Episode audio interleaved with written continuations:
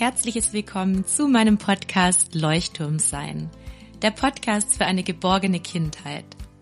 Meine Vision ist es, dass Kinder durch die Begleitung ihrer Bezugspersonen ein starkes Selbstwertgefühl entwickeln und darüber zu selbstbewussten, glücklichen und liebevollen Menschen heranwachsen. Mein Name ist Martina Stotz und als Doktorin der Pädagogik Wissenschaftlerin im Bereich der Entwicklungs- und Familienpsychologie sowie als Erziehungs-, Familien- und Paarberaterin unterstütze ich Eltern durch meine Online-Kurse und in Beratungen. Ich vermittle vor allem ganz praktische und sofort umsetzbare Handlungsstrategien, die Eltern dabei helfen, selbstsicher und erziehungskompetent auf ihre Kinder zu reagieren. Schau gerne auch auf meinem Instagram-Profil vorbei und wenn du möchtest, sichere dir meine E-Books für 0 Euro zum Thema gewaltfrei Grenzen zeigen, Kinderängste begleiten sowie Bindung und Urvertrauen. Klicke einfach auf die Links in den Show Notes und hol dir die E-Books für 0 Euro. Danke, dass du da bist und meine Vision unterstützt. Sei dein Leuchtturm und darüber der Leuchtturm für dein Kind. Vielleicht gehörst du auch zu den Eltern, die sich besonders viel Druck in ihrer Elternschaft machen und alles richtig machen möchten und dir ist es ganz arg wichtig, dass dein Kind sich von dir geliebt fühlt.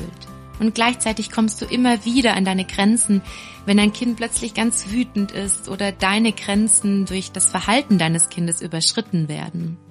Dann möchte ich dich herzlich einladen, auf die Warteliste für meinen großen Bindungskurs zu kommen, in dem ich ganz viele praktische Handlungsstrategien vermittle, damit du deinem Kind mit mehr Selbstsicherheit begegnen kannst und damit dein Kind im Alltag leichter mitmachen kann.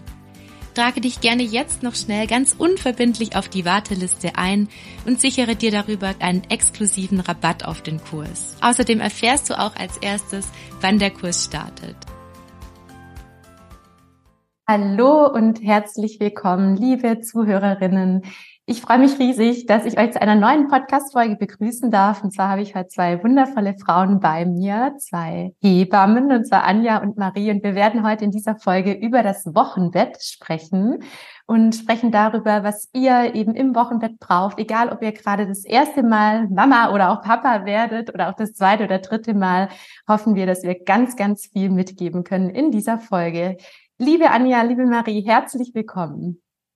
Liebe Martina, vielen Dank, dass wir zu Gast bei dir im Podcast sein dürfen. Wir freuen uns sehr. Würdet ihr euch denn für alle, die euch noch nicht kennen, weil ich bin mir sicher, viele kennen euch schon, noch mal vorstellen? Ja, klar, Sehr gerne. gerne. ich bin die Anja. Und ich bin die Marie. Und wir beide sind äh, zwei Hebammen hier aus Heidelberg und die Gesichter hinter Hallo Hebamme. Aber wir arbeiten auch als richtige Hebammen ähm, noch in unserem, unserer alltäglichen Arbeit. Wir sind ähm, in der Klinik täglich, in der Geburtshilfe und ähm, arbeiten aber auch noch als freiberufliche Hebammen im Bereich der Wochenbettbetreuung ähm, und Kurse, manchmal auch ähm, noch Schwangerenvorsorge. Also da sind wir gut ausgelastet. Und ähm, ja, seit kurzem, beziehungsweise eigentlich jetzt schon auch ein paar Jahre, ne? seit 2019, Wahnsinn, gibt's äh, Hallo Hebammen. Aber ich glaube, dazu sagt Anja noch mal kurz mehr. Genau, genau unbedingt, ganz ausführlich, weil man findet euch ja auch bei Instagram und ihr habt ja auch viel, ja. was Eltern sehr, sehr viel weiterhilft. Es ist wirklich interessant, wie das auch so gewachsen ist im Laufe der Jahre. Wir sind 2019 mit unserem Herzensprojekt Hallo Hebammen gestartet und da gab es erstmal klassisch nur den Blog, das einfach interessierte, sich Informationen rund um Schwangerschaft, Geburt, Wochenbett und Stillzeit kostenfrei abrufen können. Und da kam relativ schnell der Instagram-Kanal dazu, äh, weil wir gemerkt haben, nur im Blog, da findet dich erstmal hier niemand. Über Instagram ging jetzt viel leichter.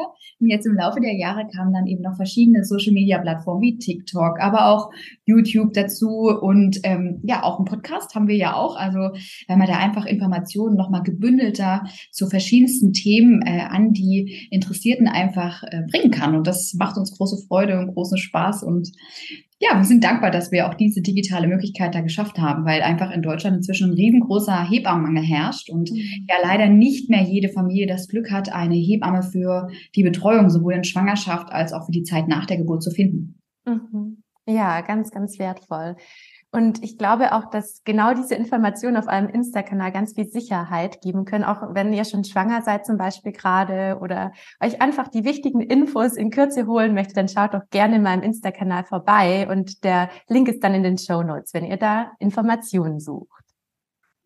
Ihr Lieben, ich würde gleich mal euch mit Fragen bombardieren, weil es sind auch so ein paar Fragen vorab eingegangen. Darf ich starten? Ja, Natürlich, unbedingt. okay.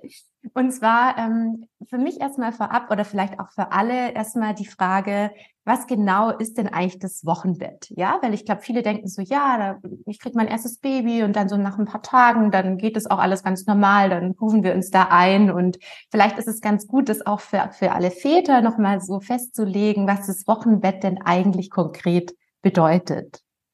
Ja, absolut. Also äh, erstmal der Wochenbett ist eine Phase, die unmittelbar nach der Geburt des Mutterkuchens beginnt und tatsächlich acht Wochen dauert.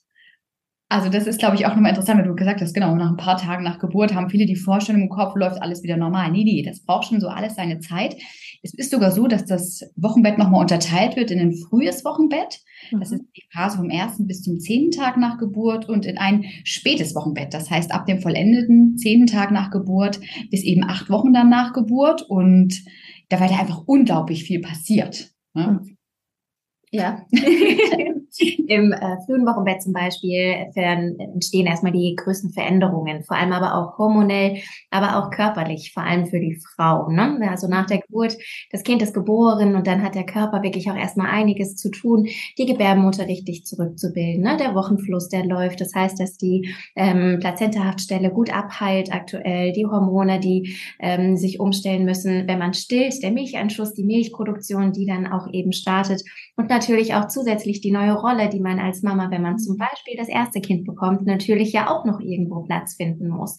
Also es passiert super viel, sowohl körperlich, aber auch emotional, also auf der psychischen Ebene. Und ähm, das ist vor allem in den ersten Lebenstagen erstmal ähm, sehr präsent da. Mhm, das glaube ich. Also, was ich auch ganz oft erlebe, ist ja einfach, wie du schon angesprochen hast, so diese emotionale Umstellung auch. Also auch, dass man sich als Paar und als Team ja dann, als Elternteam auch nochmal ganz neu findet. Und ich kenne auch ganz viele Frauen, die emotional ähm, sehr belastet sind, gerade in den ersten Wochen, weil sie sich vielleicht so auf das Baby gefreut haben und dann alles erstmal so überfordernd ist und man dann vielleicht auch ein bisschen enttäuscht ist, dass es nicht so schön ist, wie man sich es vielleicht vorgestellt hat. Könnt ihr das auch bestätigen? Ja, das ist tatsächlich so, ne? Das ist so diese Vorbereitung bis zur Geburt, gerade beim ersten Kind. Das nimmt unglaublich viel Raum ein. Mhm. Und für die Zeit danach, da wird sich schon mal so Gedanken gemacht, aber das große Problem ist ja auch, man weiß ja nicht, was für ein Kind man einfach erwartet. Ja. Ist das eher ruhiges Kind? Ist das in eher ein Kind, was sehr, sehr, sehr viel Zuneigung braucht, vielleicht auch noch mehr als andere Kinder und oder schreit und weint das auch viel. Ne? Das, kann, das sind so Faktoren, die hat man ja einfach nicht in der Hand. Da kann man ja nur spekulieren in der Schwangerschaft. Und da ist es einfach wichtig, sich Zeit zu nehmen und auf dieses Unbekannte, diesen unbekannten Faktor nach der Geburt einzulassen, sich einfach Zeit zu nehmen, seine neue Rolle als Mutter zu finden, aber auch eben als Vater und Vater und eben auch ganz wichtig, einfach auch als Paar. Mhm. Ne? Da ist ja eine völlig neue Lebenssituation, die noch nie vorher da gewesen ist und mhm. äh, die man, das fällt uns ja heutzutage schwer, schwierig planbar bis ins Detail, ja. Und deswegen, da muss man sich auch so ein bisschen drauf einlassen. Und dafür ist aber eigentlich ja auch die Zeit im Wochenbett schön, weil man dafür eben auch Zeit hat, wenn man sie sich nimmt. Genau. Wenn man sie sich nimmt. Und ich glaube, das ist genau der Punkt. Ganz viele ähm, Frauen denken auch, ich kann doch da nicht alles liegen lassen. Und vor allem, wenn ich dann schon ein oder zwei weitere Kinder habe, dann geht es doch nicht. Ja, ich muss doch dann auch wieder funktionieren. Macht ihr da auch die Erfahrung, dass sich eigentlich viel zu wenig Frauen wirklich diese Zeit nehmen?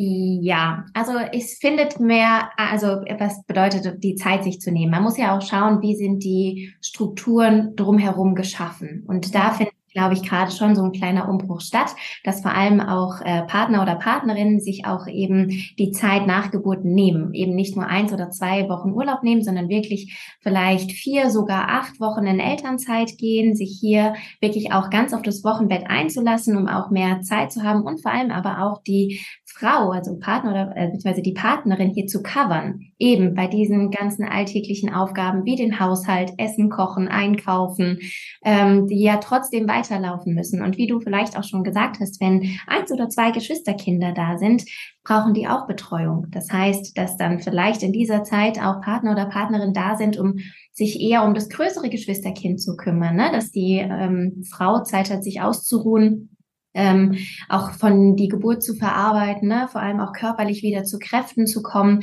weil sie natürlich sich auch um das Neugeborene hauptsächlich erstmal kümmern muss, wenn sie zum Beispiel stillt. Ne? Das ist auch mhm. erstmal Zeit, die äh, sehr viel in Anspruch genommen werden muss, wenn natürlich ähm, ein Kind da ist. Aber da gibt es ganz tolle Aufgaben, die drumherum abgenommen werden können. Und das versuchen wir oder raten wir auch jeden Familien, die wir auch als Hebammen betreuen, oder wenn wir auch merken im Wochenbett, ähm, da läuft vielleicht so ein bisschen was aus dem Ruder oder die Frau ist sehr überfordert, dass wir dann darauf auch gerne aufmerksam machen und hier darauf hinweisen, hey, können wir bei dir vielleicht Strukturen ändern, Unterstützungsmöglichkeiten noch heranziehen, Freunde, Familie oder doch nochmal Partner oder Partnerin mit ins Gespräch auf jeden Fall hier reinzuholen und zu schauen, okay, wie können wir euch als Familie gut aufstellen. Mhm. Und das ist wahrscheinlich wirklich auch mit viel Planung und ähm, Struktur verbunden, oder? Also auch vorausschauend dann darauf zu achten, okay, wen können wir einspannen, wen können wir fragen und vielleicht auch ein bisschen dieses Mindset, ähm, ich darf auch Unterstützung annehmen, weil das ist ja auch was, was gerade viele Frauen, was denen sehr schwer fällt, weil sie in ihrer Kindheit auch gelernt haben, ich muss immer die Verantwortung übernehmen und alles im Griff haben. Und ja, wahrscheinlich hat es dann wirklich auch viel damit zu tun, oder diese Hilfe anzunehmen.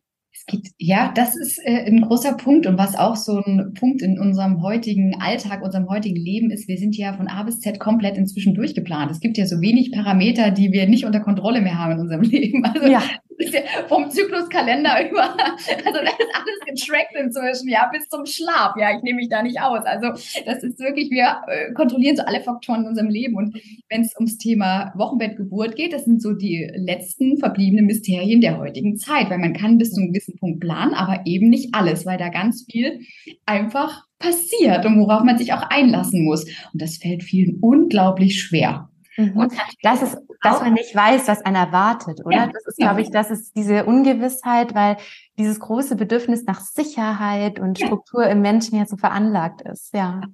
Aber was man auch sagen muss, ist natürlich, ähm, vor allem da trägt Social Media einen ganz großen Beitrag bei, dass natürlich auch ein Wochenbett oder eine Geburt dargestellt wird, dass es so in der Realität oft gar nicht gibt. Mhm. Das heißt, oft ähm, setzt man sich ja ein bisschen mit dem Wochenbett auseinander. Man hat ja die verschiedenen vielleicht Kanäle, denen man auch folgt. Äh, vielleicht sind da auch ein, zwei Kinder geboren und dann werden, werden da Welten geschaffen, die so gar nicht stimmen. Und mhm. vielleicht stellt man sich auch oder viele Frauen so drauf ein und denken, ach, das wird genauso wie da, merken mhm. aber, dass es so überhaupt nicht stimmen kann und sind dann ganz oft auch in einem Dilemma, weil sie denken, aber warum zeigen denn eigentlich alle diese Realität, die es anscheinend gibt im Wochenbett, aber die eben einfach nicht der Wahrheit entspricht. Und, okay, ähm, oh, ganz wichtiger Punkt. Wollen wir da gleich mal einsteigen? Weil ich glaube, vielleicht ist es gut, das Ganze mal ein bisschen realistischer darzustellen, weil ihr habt gerade vorher schon gesagt, es gibt ja so diese beiden Bereiche. Einmal auch diese hormonelle Veränderung, die körperliche Veränderung.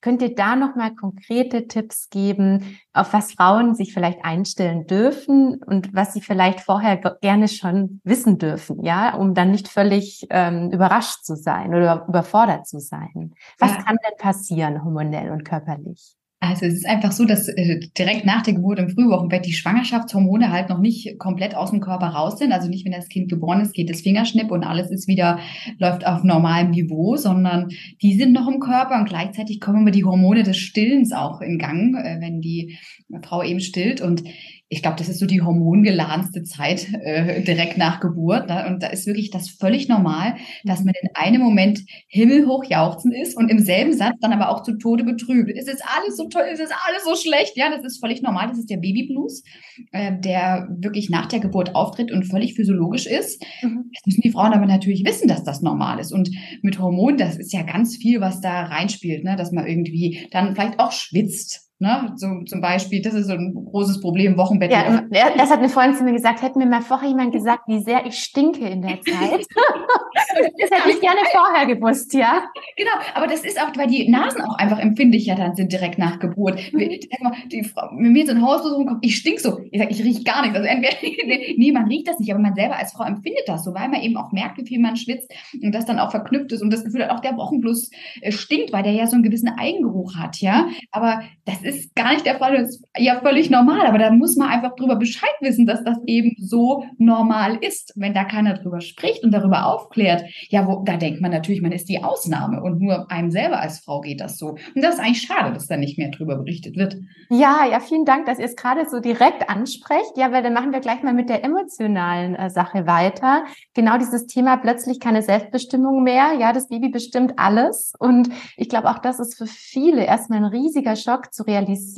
Jetzt verändert sich ganz, ganz viel und das von heute auf morgen, gerade beim ersten Kind.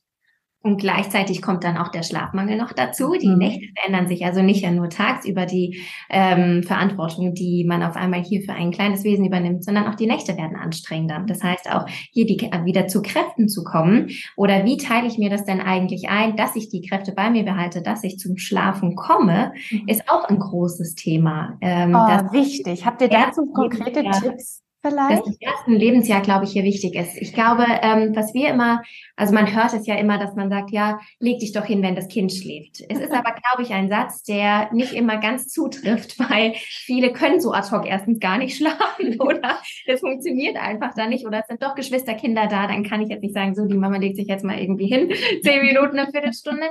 Ich glaube, wichtig ist hier, dass man sich einfach mit Partner oder Partnerin auch abspricht und hier wirklich klar kommuniziert, okay, ich brauche jetzt eine halbe Stunde Schlaf, ich brauche jetzt eine Stunde Schlaf, ich komme an meine Grenzen. Wir müssen schauen, dass ich tagsüber wirklich diese, diese Zeit bekomme, um ähm, dass ich die Nächte einfach weiter covern kann. Mhm. Und da ist eine offene Kommunikation einfach wichtig. Und wenn es von Partner oder Partnerin nicht übernommen werden kann, dass man dann einfach Unterstützungsmöglichkeiten von außen hinzuzieht, mhm. ähm, damit man eben bei Kräften bleibt. Denn wenn die Kräfte schwinden, ähm, dann ist das nicht so gut. Genau, weil dann natürlich auch die Geduld, der Geduldsfaden schneller reißt. Und genau. also ich habe auch viele Eltern, die sich zum Beispiel so aufteilen, dass ähm, abends die Mama von acht bis um zwölf oder so nochmal schläft und solange eben der Papa übernimmt oder auch andersrum, ja. Und je nachdem halt, wie es im Stillen gerade ist und dann eben die Nachtschichten auch in, entsprechend aufgeteilt werden. Ja, oder manche machen es auch, dass die Morgenschichten übernommen werden, dass die Mütter, wenn sie eben stillen, die Nächte zum Beispiel ähm, übernehmen und dann morgens ab sechs äh, Partner oder Partnerin übernehmen und dass die Frau dann irgendwie nochmal zu zwei, drei Stunden Schlaf kommt. Mhm. Und das finde ich jetzt ganz spannend, weil es gibt ja ganz viele Väter, die sagen, ja, aber ich arbeite ja voll. Das wollte ich genau. gerade sagen, das finde ich super, dass du das ansprichst, Martina. Wenn nämlich, es gibt ja auch ja. den Fall, dass es eben so kommuniziert wird oder einfach auch nicht machbar ist, dass die Väter mhm. eben auch zu Hause sind. Da muss man halt gucken, dass man an anderen Schrauben einfach dreht, mhm. weil man kann ja nicht die Wäsche legen, wenn das Baby die Wäsche legt. Also de facto muss dann jemand unterstützend eben kommen, um sich um die Wäsche zu kümmern oder eben um die mhm. Einkäufe zu kümmern oder eben kümmern, dass ähm, äh, das Mittagessen, das Abendessen auf dem Tisch steht und zubereitet wird. Und da sind ja ganz viele auch von außen unglaublich dankbar, wenn die direkt was an die Hand bekommen, wo die sagen, Schwiegermutter, äh, eigene äh, Mutter, äh, toll, dann koche ich euch doch was vor, das könnt ihr euch dann wärmen. Ja, also da sind die ja, fühlen die sich ja wirklich, dass sie auch unterstützend zur Seite stehen können. Mhm. Und aber da kommen wir wieder zum Punkt, ne? Das ist dieses um die Hilfe bitten. Mhm. Ähm, das fällt uns manchmal schwer. Und das ist ganz spannend, weil äh, aus der psychologischen Perspektive ist es ja so, dass eigentlich jeder Mensch gerne seinen Liebsten hilft, weil jeder ja auch gebraucht werden möchte, weil jeder ja auch so ein Grundbedürfnis nach Fürsorge hat. Und sich das mal bewusst zu machen, dass eigentlich ja jeder gerne helfen möchte, hilft manchmal, dass man die Hilfe auch annehmen kann, glaube ich. Das ist ein schöner Punkt. Ja, ja, genau, weil es ist ja oft so, dass man denkt, man fällt dann zur Last oder man will keine Last sein und das könnte dann vielleicht helfen, dieses Mindset.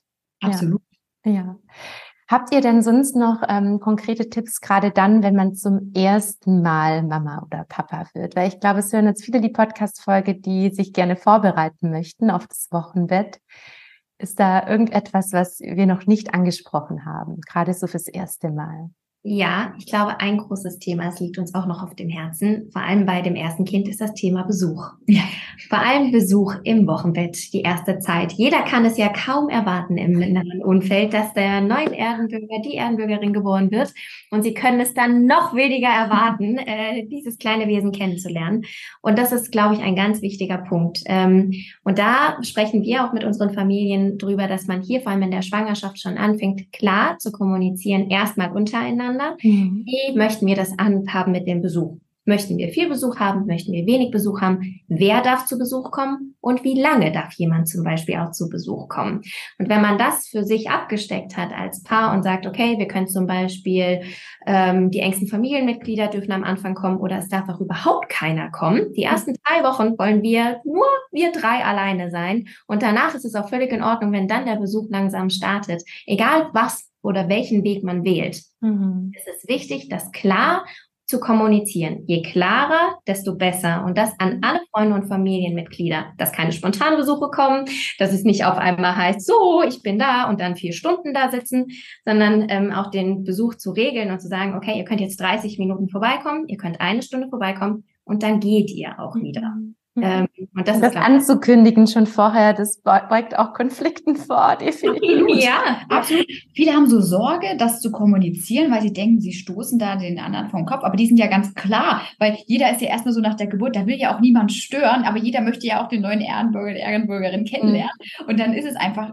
klar, besser schon das vorab zu kommunizieren. Dann weiß jeder ungefähr, wann er so vorbeikommen darf und wie die Regeln sind. Und was ich auch immer noch einen ganz guten Punkt finde, ist, wenn jemand vorbeikommt, dann ist der dafür verantwortlich, dass Kaffee auf dem Tisch steht, eben weil zum Nachmittag und ein Stück Kuchen vielleicht da ist, auch für die frisch gebackene Mutter oder den frisch gebackenen Vater einfach, dass dann man nicht in die Rolle noch verfällt, wenn man schon Besuch zulässt, da noch äh, zu bewirten und man möchte ja eine gute Gastgeberin, ein guter mhm. Gastgeber sein, sondern das dann auch einfach klar zu dirigieren oder sie meisten ja vor und sagen, ach ja, schön, ja klar, mache ich, bringe ja. ich mit. Und also ich stelle mir gerade so die Nachricht vor per Handy, ähm, ja, Donnerstag 15 bis 16 Uhr kannst du Kuchen mitbringen, ich mache Kaffee, oder? Also das wäre es doch dann. Wunderbar. Ja, Ganz klar kommuniziert. Und dann weiß es aber auch jeder und dann verstehen auch keine, also entstehen keine Missverständnisse. Mhm. Das dann, ähm, oder und wirklich auch ganz klar hier zu sein. Wir wissen vor allem auch, ähm, dass Omas und Opas da ja auch manchmal vor allem ja auch äh, nicht ganz so begeistert sind, wenn sie vielleicht nicht direkt nach Geburt da sein können, sondern noch ein paar Tage warten. Ähm, aber da ist es auch wichtig, bleibt bei euren Wünschen, bleibt bei eurer Meinung und das wirklich durchzusetzen, denn das Wochenbett ähm, kommt, ist auch nur einmal da und auch das Neugeborene so zu bestaunen und die erste Zeit zu genießen. Man ist ja wie in einer Glocke. Es ist ja so magisch, diese, diese, ja, ich weiß gar nicht, Atmosphäre, die dann da auf einmal herrscht, dass man die auch einfach ja für sich auch erstmal aufsaugen kann und erstmal schauen kann, was da passiert. Und ob das Neugeborene dann ein Tag ist oder zwei Wochen, sie sind genauso klein und süß wie dann auch. Und ähm, dann hat die Familie noch genug Zeit, hier einmal das neue Wesen zu beschnuppern. Ja, total schön. Und ich, ich kenne es auch eben so, dass dann auch genau die Aktivitäten wichtig sind, die einem selbst gut tun. Das heißt, vielleicht sich eher zum Spazierengehen treffen, wenn das Baby gerne im Kinderwagen liegt oder ja, vielleicht dann zu telefonieren, wenn das Baby auch mal schläft. Ich glaube, einfach auch darauf zu achten, was tut mir selber gut und vor allem auch, wie ihr es so schön gerade gesagt habt, welche Menschen tun mir gut. Ich sage da immer, ganz wichtig ist danach so den Energiecheck machen, weil es verändert sich ja auch viel, wenn ein Baby da ist und ähm, die einen Menschen können ja gut mit Babys, die anderen nicht so und viele Freundschaften verändern sich ja auch ab dem Moment, wenn Kinder da sind und auch da dann hinzuspüren, mit welcher Person fühle ich mich denn mit Baby nach wie vor noch sehr wohl? Ich glaube, das ist total wertvoll, da bei sich zu schauen und sich und das, was das Gefühl einem, das Bauchgefühl einem auch sagt, ernst zu nehmen. Absolut. Mhm. Dann haben wir jetzt, glaube ich, für diese, ähm, sage ich mal, Erstelternschaft alles, glaube ich, ähm, erwähnt. Jetzt gibt es ja diese große Herausforderung des Wochenbetts, wenn schon Kinder da sind. Ähm, ich kann ja nur sagen, ich kenne dieses Thema mit der Eifersucht als Geschwisterexpertin, dass ich zum Beispiel Eltern auch immer empfehle, es ist wichtig, dass die Mama ähm, trotzdem nach wie vor das erste und das zweite abends ins Bett bringt, ja, dass keine Verlustängste entstehen und dann so lange zum Beispiel der Partner, wenn möglich, das Baby übernimmt oder die Partnerin, je nachdem, äh, wie das gerade ist, auch mit der Stillbeziehung. Und vielleicht habt ihr auch nochmal für Eltern, die bereits ein bis zwei Kinder haben oder sogar drei, nochmal wertvolle Tipps, die ihr mitgeben möchtet. Ja, sehr gerne. Also wichtig ist es auch, die Geschwisterkinder mit abzuholen. Also einfach in der Schwangerschaft schon gibt es äh, tolle Lektüre ja inzwischen, wo man die einfach vorbereiten kann, was da denn auf sie zukommt und danach einfach die wirklich am Alltag teilhaben zu lassen. Also nicht außen vor, sondern einfach mittendrin. Ne? Mhm. Beim Stillen, dass die da dabei sein können, dass die beim Wickeln helfen können, ne? indem die die Windel vielleicht anreichen, je nachdem, in welchem Alter die sind. Einfach die aktiv an allen Geschehnissen, die es mit Baby da gibt, ähm, teilhaben lassen. Und das das macht dir auch so ein Gefühl von, ich bin große Schwester, ich bin großer Bruder, ich kann das schon. Also das ist, das ist ein ganz tolles Erlebnis dann für die Kinder. Ne? Einfach ähm, ja, auch wenn es ums Kleidung holen geht, Kleidung aus und Kleidung hinlegen, da können die ja schon unglaublich viel, wo die da unterstützend wirklich mit zur Seite stehen können. Und ja, so wächst die Familie auch gut zusammen. Das ist einfach wichtig, ne? die da nicht außen vor zu lassen, sondern immer mittendrin. Das ist eigentlich das Beste. Mhm. Ja.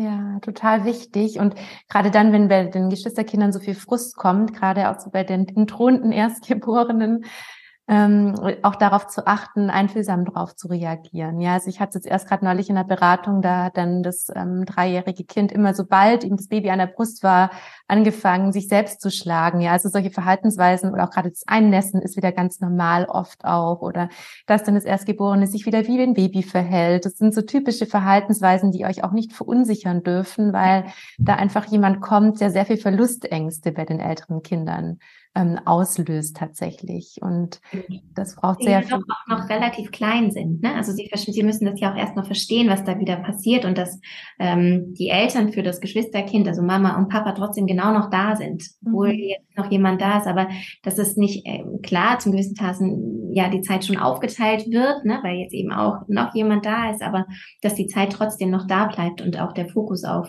den Erstgeborenen auch weiter bestehen bleibt und sie jetzt nicht hinten runterfallen, was ja viele denken, was dann passiert. Mhm, genau, und da ist auch gerade dieser Moment eben des Einschlafens oft so ein besonderer Bindungsmoment nochmal. Deswegen kann das auch schon mal sehr viel abfedern. Weil oft ist ja so, dass dann der Partner, wenn äh, eben die Stillbeziehung mit der Mama ist, dann sehr viel übernimmt und es kann eben dazu führen, dass gerade diese wichtigen Momente wie das Einschlafen oder Aufwachkuscheln mit der Mama ganz wegfällt und dann ähm, zeigt sich das eben oft im Verhalten dann auch des älteren Kindes, ja. Ja, absolut. Und wenn ihr jetzt nochmal so ähm, darauf schaut, wie Eltern das schaffen können, mit mehreren Kindern auch allen gerecht zu werden, habt ihr da noch so aus dem Alltag Erfahrungen, was helfen kann? Ja, wichtig ist dann, glaube ich, dass man ähm, einfach im Austausch bleibt, äh, gut äh, Absprachen trifft. Also ja. das, das, funktioniert dann nicht mehr einfach so und jetzt gucken, lassen wir uns mal treiben, sondern da muss man schon äh, genaue Pläne aufstellen. Und im Alltag tun wir das ja äh, unabhängig von Familie ja regelmäßig alle miteinander. Äh, und deswegen ist das so eine tolle Sache, wenn man das eigentlich auch in der Familie macht, Familienmeetings macht, einfach da alle abholt, guckt, wo ist Kapazität, wo kann wer welche Aufgabe gut übernehmen und natürlich miteinander auch im Austausch bleiben. Ne? Also das mhm. sowohl als Paar, aber auch mit den Kindern klar zu kommunizieren, glaube ich. Ne? Was passiert hier? Was bedrückt dich? Auch da äh, das ernst zu nehmen, auch wie du vorhin auch schon gesagt hast. Mhm. mhm. Ich glaube, das ist wichtig. Ja. Ganz wichtig, was, was mir gerade noch einfällt, was ich ganz oft auch in der Beratung habe, ist so dieses Thema, ich vermisse meinen Partner so. Ja, weil sobald ja das Baby da ist, da gibt's ja auch so das sogenannte Overtouched-Syndrom, dass man niemand anders mehr an sich dran haben möchte, ja, wenn man selber so viel Nähe durch das Baby bekommt und doch vermisst man ja das, was davor war, auch diese Zweisamkeit. Ähm, ab wann würdet ihr denn auch sagen, jetzt gerade so mit Baby, würdet ihr noch jemand mit reinnehmen, dann nach dem Wochenbett, oder?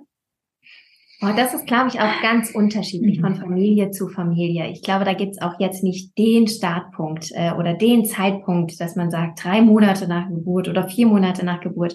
Es kommt ja auch tatsächlich immer so ein bisschen drauf an, wie ist das Kind, was braucht das Kind, in welche Kapazitäten kann man da ähm, bündeln. Hat man vielleicht Familie vor Ort, ne? Den vertraut man ja vielleicht auch viel schneller mal oder eher mal ähm, das Kind an und sagt, okay, zwei Stunden könntest du vielleicht jetzt mal zwei Stunden spazieren gehen, ähm, wenn dann doch irgendwie wirklich die Eltern um die Ecke wohnen. Oder ist es ähm, ja aber heutzutage leider so, dass die Familien doch relativ gestreut wohnen und dann eher Babysitter oder so rangezogen werden müssen. Und dafür sind natürlich viele Kinder, vor allem wenn die Frauen stillen, natürlich äh, noch relativ klein. Das heißt, das kann ja eher dann zu einem späteren Zeitpunkt kommen, dass man dann zum Beispiel sagt, okay, der Abend gehört jetzt mal uns, wir gehen jetzt mal zusammen was essen. Mhm. Ähm, aber da ist glaube ich, auch wichtig, ähm, wie Anja gerade eben auch schon erwähnt hat, einfach das offen und ehrlich mal anzusprechen. Und das hilft ja auch schon ganz viel im Alltag, wenn man sagt, du, ich vermisse dich. Ich vermisse die Zeit von uns beiden. Und das ist ja auch nicht negativ auf die Familie gemünzt oder dann schlecht für das Kind. Aber wenn man das einfach mal dem Partner oder Partnerin sagt, dann kommt man sich auch wieder ein Stückchen näher. Und dann sagt vielleicht der, der Gegenüber, ja, weißt du was, ich vermisse dich auch. Mhm. Aber vielleicht sind das jetzt drei, vier, fünf, sechs Monate oder das erste Lebensjahr so. Und danach werden wir so wieder Zeit füreinander finden. Und dann kann es ja auch erstmal befriedigend vielleicht für den Moment sein, allein diese Gefühle ausgesprochen zu haben. Mhm. Und dann kann man gemeinsam schauen, okay, welchen Weg gibt's denn für uns? Ja, so schön, weil immer wenn Gefühle ausgesprochen werden, entsteht ja automatisch auch wieder Nähe und allein das führt wieder zu mehr Bewusstsein und es ist ja auch total in Ordnung, dass eine Zeit lang diese Priorität woanders liegt. Total. Ich glaube, viele machen sich dann auch so einen Druck. Also ich kenne auch viele Frauen, die sagen, oh mein Mann, ich weiß gar nicht, wenn ich das letzte Mal Sex mit dem hatte, ja, und dann auch zu akzeptieren und ja zu sagen zu dieser neuen Situation, dass es auch so sein darf und dass nicht immer alles perfekt sein muss. Ja, ich muss dann nicht gleichzeitig ähm, super ähm, oft Sex haben, dann äh, perfekter Haushalt, perfekte Mutter, ja, sondern dieser Fokus darf vielleicht gerade im Wochenbett auf dem Baby sein. Aber da schließt sich ja auch wieder ein Kreis. Das ist ja auch das, welche äußeren Aus äh, Einflüsse wir da oft äh, quasi vermittelt bekommen. Und gefühlt ist es bei allen anderen so, nur nicht so bei mir. Und da wirklich ist es, glaube ich, auch nochmal ganz wichtig, damit aufzuräumen, sagen, das ist bei viel mehr mhm. Frauen, Familien, Partnerschaften so als das wirklich die meisten zugeben. Das könnt ihr bestätigen, oder? Ja. Für mehr Realität. Ich glaube, es geht da genau. fast allen gleich. Mhm. Mhm. Ja. Ach, wunderbar. Ich glaube, wir haben ganz, ganz viele Punkte jetzt schon weitergegeben. Haben wir irgendetwas Wichtiges aus eurer fachlichen Sicht vergessen?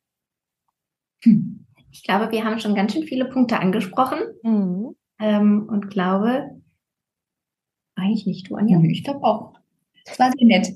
Mir fällt gerade noch ein, dass ihr ja vorher noch von dieser späten Phase im Wochenbett gesprochen mhm. habt. Ähm, das bedeutet, dass der Körper da weiterhin Ruhe braucht, nehme ich an. Oder also das teilt sich wahrscheinlich in vier Wochen in vier Wochen auf, so ungefähr. Mhm. Oder wie kann man das äh, teilen? Also tatsächlich die, die größte körperliche und hormonelle Veränderung, äh, Änderung findet in den ersten zehn Tagen statt. Mhm. danach beginnt das späte Wochenbett, also ab dem vollendeten zehnten Tag, wie gesagt, bis zur achten, achten Woche nach Geburt. Und da passiert äh, noch körperliche Rückbildung. Also obwohl man ehrlich sagen muss, auch das ist auch nicht nach dem Wochenbett sofort Haken dran und alles ist wie vorher. Mhm. Es gibt mhm. da so einen schönen Spruch, den hast du sicherlich auch schon gehört, Martina. Neun Monate kommt eine Schwangerschaft und neun Monate braucht es auch, bis die wieder geht. Und das ist in mhm. ganz vielen Bereichen des Körpers einfach einfach noch spürbar und manchmal braucht es eben auch noch länger als diese neun Monate. Und was ganz viel noch in dieser Zeit danach passiert, ist eben einen neuen Alltag finden, neue Aufgabenverteilung finden, neue Rollen finden. Auch das gehört zum Wochenbett dazu, denn das, wie mhm. gesagt, schon ist ein Übergang in den neuen Lebensabschnitt, das Wochenbett. Und ähm, dafür soll man sich Zeit nehmen und kann man sich eben Zeit nehmen in diesen acht Wochen nach Geburt. Mhm, mhm. Also dieser ganze emotionale Bereich spielt da noch eine große Rolle. Vielleicht auch sich nochmal zu notieren, also wer das auch möchte, gerne auch einfach nur im Kopf, welche Bedürfnisse habe ich mir denn davor, vor dem Baby immer erfüllt? Und um sich selbst nicht zu vergessen, hinzuschauen, vielleicht fehlt mir der Austausch, vielleicht fehlt mir die ein oder andere Freundin. Auch da immer wieder zu gucken, dass man selbst nicht so auf der Strecke bleibt wahrscheinlich.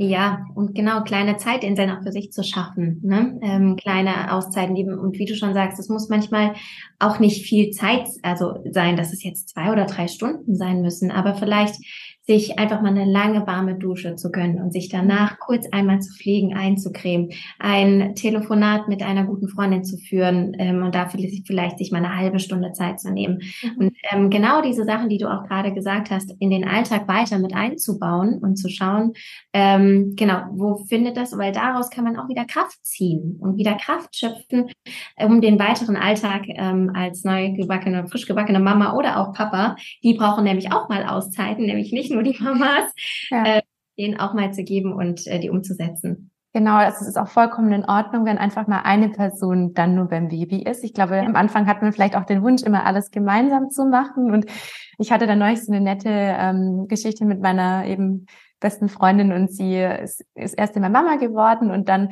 hat sie gleich nach dem vierten Tag gesagt, wir gehen jetzt eine halbe Stunde in Espresso trinken und mein Partner schafft das. Ja, weil das ist natürlich dann auch in dem Moment für den Partner auch so ein Vertrauensbeweis. Es war der vierte Tag, ich fand es ganz schön mutig, ja, nur ich glaube, also sie hat es natürlich ständig am Handy und hat die ganze Zeit geguckt, ob auch mit dem Baby alles in Ordnung ist. Nur sie hat gesagt, sie möchte einfach von Anfang an auch eben dem Partner die Möglichkeit geben, dass er es auch alleine schafft, weil es natürlich dann auch im Partner ähm, eine gewisse, ein gewisses Selbstvertrauen aufbaut.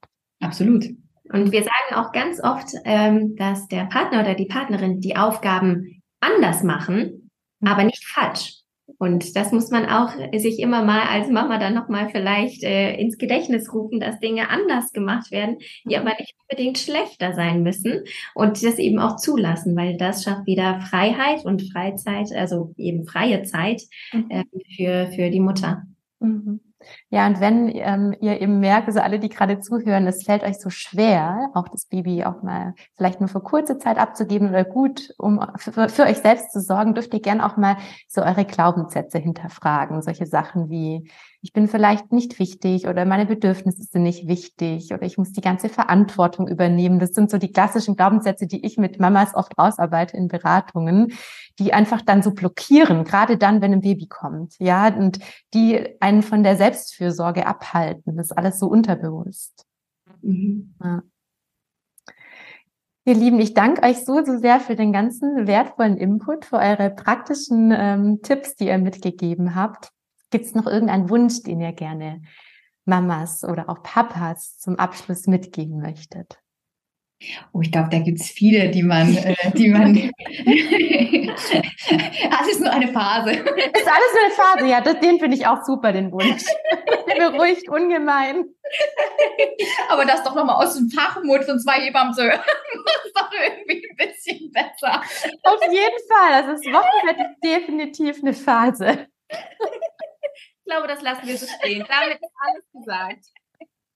Damit ist alles gesagt. Ich danke euch zwei und freue mich, wenn wir uns mal in irgendeiner anderen Form oder vielleicht auch mal wieder in einer Podcast-Folge nochmal sprechen. Danke euch. Bis zum nächsten Mal. Dank. Danke, dass wir zu Gast sein durften. Ja, und wie gesagt, alle Infos zu Anja und Marie findet ihr in den Show Notes. Schaut gerne rein und guckt, was ihr da alles Wertvolles finden dürft. Bis zum Danke nächsten dir. Mal. Danke fürs Zuhören. Tschüss. Tschüss.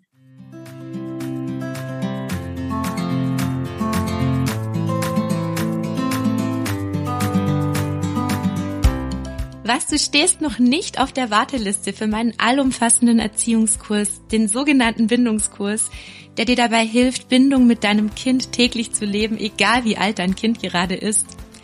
Dann sichere dir jetzt noch schnell alle Vorteile auf der Warteliste und trage dich ganz unverbindlich ein. Du bekommst dann einen Rabatt auf den Kurs und du erfährst als erstes, wann der Kurs erhältlich sein wird. Außerdem hast du zwei Jahre lang Zugriff auf die Kursinhalte und kannst sie ganz in deinem eigenen Tempo durchführen. Den Link zur Warteliste findest du wie immer in den Show Notes und ich freue mich schon riesig auf dich und dein Interesse am Kurs.